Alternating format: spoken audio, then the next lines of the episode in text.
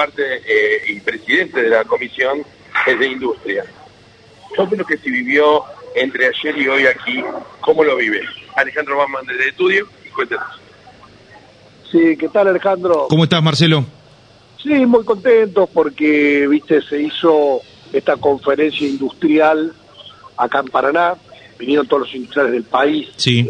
Yo les comentaba, como presidente de la Comisión de Industria, todas las semanas tengo relación con la Unión Industrial Argentina y con la Unión Industrial de Entre Ríos. La semana pasada tratamos una ley de desarrollo del calzado argentino que tenemos para aprobar. La semana que viene vamos a convocar una ley, a tratar una ley de protección de máquinas agrícolas de producción nacional. Sí. Y bueno, y muy importante que esta conferencia se haga acá en Paraná, Entre Ríos, y sea un poco la vidriera. Paraná, ayer con el anuncio de turismo y hoy con los anuncios en materia industrial. En efecto, eh, vos lo decías, ¿no? La buena relación que hay de alguna otra manera con el sector de la industria, que a veces algunos ponen en, las antípodas, pero bueno, eh, tienen su pensamiento, tienen su ideología, pero si hay que este, eh, sacar el país adelante y en estos momentos, bueno, se los puede contar de alguna otra manera, ¿no? Eso fue en parte el mensaje que dio este Daniel Funes de Rioja y también en este caso este Gabriel Burdín acá en Entre Ríos, ¿no? Exactamente, eso es el planteo de parte del sector industrial y si vos seguiste toda la conferencia habrás visto la solidez eh, de los planteos de Sergio Massa, sí. que soy el ministro de Economía y el candidato a presidente nuestro. Y si viste los paneles o escuchaste los paneles, habrás visto con claridad que los tres candidatos que hablaron harán mal una solidez importante, una trayectoria política en Entre Ríos, un conocimiento profundo de lo que es la administración del Estado, lo que es el manejo de la administración municipal, y él relató la relación que tiene con el sector industrial y cada una de las empresas de Paraná y de la provincia de Entre Ríos. Frente al desconocimiento de Echevere, que dijo tres o cuatro frases hechas, y frente al total desconocimiento de Frigerio, que de todos los expositores en las conferencias fue el único que trajo eh, un texto escrito y en vez de sentarse para responder las preguntas como lo hicieron el resto, se paró en una tril a dar un discurso en base a lo que le habían anotado un grupo de gente que estaba con él. O sea, mostró que no es entrerriano, mostró que no conoce al sector productivo entrerriano, que no conoce la industria entrerriana y bueno, está solamente con conceptos o consignas políticas traídas desde Buenos Aires. Y viste, si lo escuchás, dijo 700 veces nuestra provincia y nosotros acá en Entre Ríos y el otro, cosa que yo no lo digo porque soy entrerriano, o vos no lo decís. Él se nota que le han dicho repetido cientas veces que son entrerrianos, a ver si podés confundir alguno. Sí, y hoy de alguna otra manera una suerte de masterclass de Sergio Massa desactivando cosas que se dicen muchas veces desde la eh, zona de confort de nunca haber sido gobierno, de no tener responsabilidad o en muchos casos desde ese lugar de eh, el no permitirle la repregunta y dejarlos que digan lo que quieran y no reflejar un poco lo que han eh, aplicado cuando han sido gobierno, ¿no? Claro, yo te pregunto a vos, por ejemplo, vos ahora agarras un teléfono y lo llamás a Frigerio para hacer una nota. ¿Te da la nota? No. Responde, responde tus preguntas. No, no creo. Escucha tus interrogantes. Confronta con otros. No, no lo hace. ¿Por qué? Porque está acostumbrado a lo que hizo hoy acá. ¿Viste? Hoy se paró en un atril, habló 20 minutos de corrido en base a las notas que tenía escritas. Y a los programas que va, es solamente a los programas regalones, a donde le hacen las preguntas que quiere, lo dejan hablar y nunca le van a marcar ninguna contradicción. Entonces, eh, creo que lo de Massa hoy eh, planteó algunos temas, Bordet también los planteó, y claro, cuando uno mira y dice, che, ¿está bueno o no está bueno dolarizar? Eh, bueno, hmm. ningún país del mundo importante ha resignado a tener su moneda. O sea, Estados Unidos tiene la suya que es el dólar, Europa, 27 países tienen el euro, Japón tiene el yen, China tiene el yuan, nadie se plantea tomar la moneda de otro país y resignar la soberanía nacional. Eh, analicemos un minuto.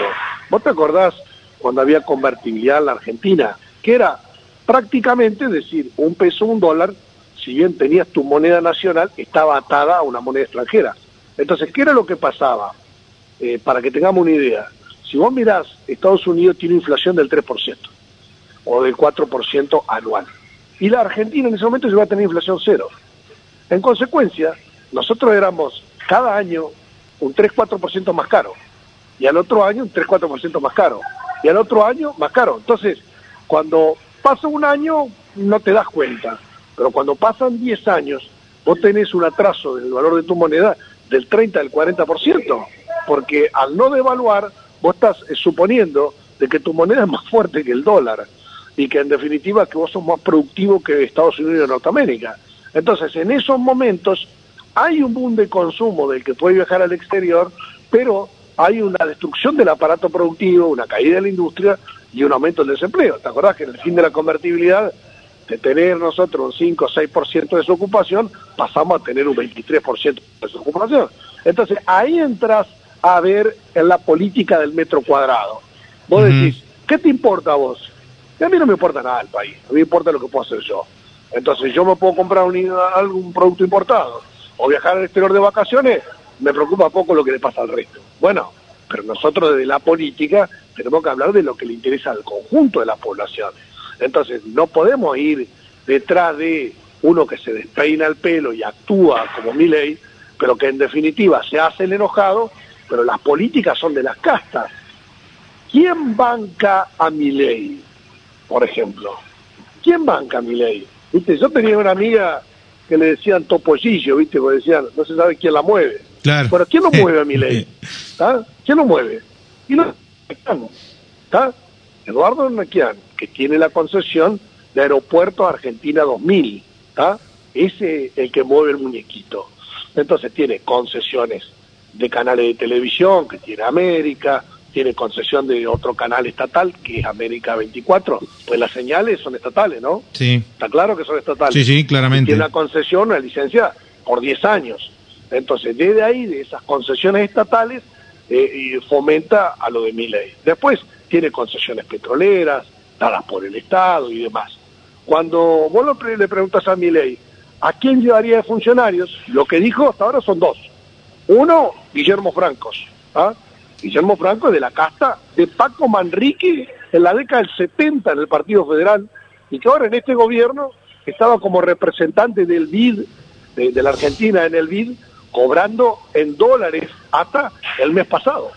Y el otro, ese dice que lo llevaría el ministro del Interior, y al otro, que era uno de los gerentes del Grupo América, este, eh, que lo llevaría de jefe de gabinete. O sea, hasta ahora él depende del Grupo América. Y los dos que nombró son del Grupo América, del Aeropuerto Argentina 2000.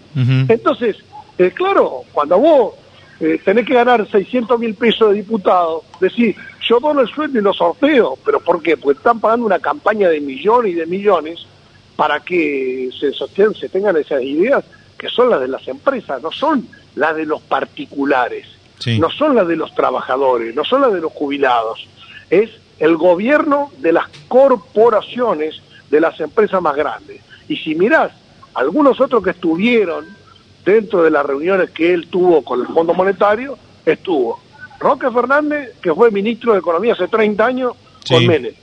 Estuvo Carlos Rodríguez, que fue viceministro de Economía de la Nación, con Menem, hace 30 años. Y estuvo Einstein, que estuvo en las negociaciones de los canjes de la deuda externa desde el plan Brady, junto con Liendo y todo lo demás.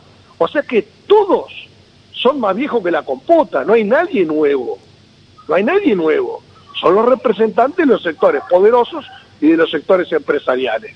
Ahora, si algún paranaense que es empleado público o que es jubilado de la provincia piensa que esa casta eh, empresarial que financia mi ley va a pensar en la suerte de un paranaense y se equivoca.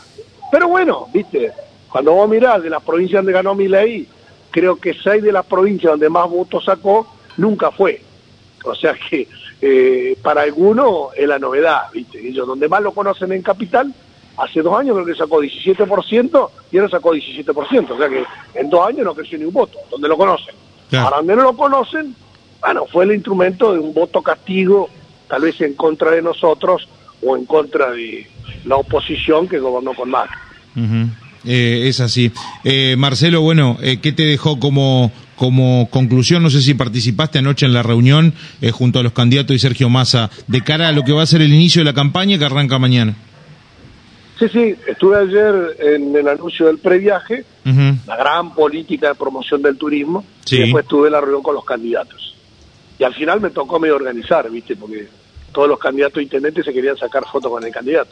Así que bueno, levanté la voz y digo, bueno, a ver, venga, Paraná primero, Concordia después, Uruguay después, no voy ya, y le iba haciendo pasar de a tres o cuatro porque se saquen una foto. Me dijeron que Tala y Marcial fueron de los primeros eh, por municipio, ¿es cierto eso? No, no, a todos, todos. Cada candidato se llevó una foto, digamos. La Federal, Federación, Feliciano. Pero ¿qué nos podés comentar del trabajo que queda por delante estos próximos 60 días? Mirá, es una elección muy pareja. Vos viste que hace unos meses atrás Frigerio estaba 20 puntos arriba y ahora le ganamos por 1%. O sea, Adán Val le ganó a Frigerio por 38 a 37. Entonces estamos contentos porque le ganamos, pero le sacamos un punto de diferencia. Y hubo gente que votó en blanco, gente que no fue a votar, o gente que votó a otras fuerzas que ahora no van a las generales. Así que el trabajo tiene que ser todos los días, ¿viste? Pac, pac, pac, todos los días en definitiva, la gota va ahora dando la roca y finalmente mucha gente termina decidiendo las últimas 48 horas su voto. Así que la elección se va a definir ahí, 21 y 22 de octubre. El trabajo es de la dirigente, de la militancia, de las redes sociales. ¿Dónde encontramos el Es de todo, es de todo. Eh, lo que pasa es que yo te voy a decir una cosa. Eh, hay que tener un poquito de generosidad. Yo soy diputado nacional y en esta elección no voy de candidato a nada. Yo termino mi mandato ahora el 10 de diciembre y no tengo ningún cargo, porque nunca fui empleado. ¿ah? Pero ¿qué hago yo? Trabajo por mi partido, trabajo por mi fuerza, acompaño a mis candidatos y no pido nada. Y no pido nada. Y si diputaste una interna y la perdiste, de, al día siguiente acompañaste, va, al día siguiente no, a la noche. Pero yo hace 20 eh, años fui candidato a gobernador. Sí, lo recuerdo, por eso lo, por eso lo destaco, ¿no? Y desde entonces siempre ganamos las elecciones. Entonces, ahora competimos con cinco candidatos en Paraná, con siete candidatos en Concordia, con tres en Uruguay, con tres en Diamante, en distintos lugares. Y bueno, viste, yo escucho que a veces hay uno que que se la quiere a Rosario Romero y otro la quiere menos. Pero bueno, es la que ganó, hubo regla de juego, participaron, ahora hay que acompañarla, digamos. Entonces, eh, creo en la generosidad que tendrá el grupo que encabeza Guzmán, o el que encabeza Matiu, o el que encabeza eh, Paz, o eh, Acebal, los que son los candidatos. Y bueno, ya la linterna pasó, hay que tratar de acompañar, y acompañar la boleta completa. Uno no puede decir, si el presidente sigue, el gobernador no sé, la intendenta no me gusta, viste, hay que ser un poquito más generoso y acompañar al conjunto. Cuando a mí me, qué sé yo, fui hace cuatro años candidato, me gustó que me acompañaran todos, y ahora yo trato de acompañar a todos, lo mismo en Concordia, se discute voto a voto entre Gay, Giano y demás, bueno, sea lo que resulte, va a ser una diferencia estrecha, digamos, eh, hoy estamos hablando de 22 votos de diferencia, entonces, si cada uno se hace el enojado, sonamos, porque lo nuestro, el peronismo, es una construcción colectiva. No es cuestión de que yo tengo que ocupar un cargo. Bueno, creo que si el peronismo gana, hay espacio espacio para todo. Yo el otro día estuve, antes de estuve en Maciá, que era el cumpleaños de mi vieja, y me llevaron ahí a charlar con algunos compañeros. Digo, qué sé yo, en salud capaz que hay un montón de cosas que están bien, cosas que están mal, ¿viste? Pero el peronismo ahora le dio categoría a 5.000 trabajadores. Entonces vos me decís, che, a mí me tocó, sí, pues tenía la 10, me dieron la 8 y yo quería la 6, está bien, pero el peronismo siempre tiende la mano, ¿viste? Y, en educación lo mismo, y viste, y con los sindicatos ATI y UPCN se acordaron los pases a planta, y viste, y los salarios aumentaron. Yo recién estaba hablando con Balay. ¿Sabes cuánto aumentaron los salarios en los últimos 12 meses en Entre Ríos? Los salarios públicos. A ver. 152%. Entonces hubo una inflación del 115, 120% y los salarios estatales aumentaron el 150. ¿Vos sabés cuánto aumentaron los salarios públicos de la Municipalidad de Paraná? El 130%. Pero dos casos por encima de la inflación. Entonces, hasta cuando salió el bono nacional, que más se impulsa, fueron Bordeival y dijeron, mira, nosotros hemos dado aumentos muy por encima de la pauta de la inflación y el acuerdo está en que con la inflación que dé agosto o que dé septiembre se van a dar aumentos por encima de la inflación. Entonces, es un gobierno peronista. Ahora vos decís, no, yo estoy enojado porque yo soy empleado, pero tengo mi mujer que quiere entrar, mi hijo quiere entrar, el otro, bueno, está bien, digamos. Capaz que se puede, capaz que no se puede, pero lo que digo es, siempre hay una política pensando en un trabajador, una mano tendida de parte de, un trabajador o de parte de un peronista. Así que, por eso, ya a esta altura, después de la paso, donde los que quisieron jugar se sacaron las ganas, hay que bajar los decibeles y tender la mano a un compañero o una compañera. Acá más se enseña a juntar los tacos. Yo no soy tan militar, pero sí voy a la convicción de que por convicción me tiene que acompañar de corazón.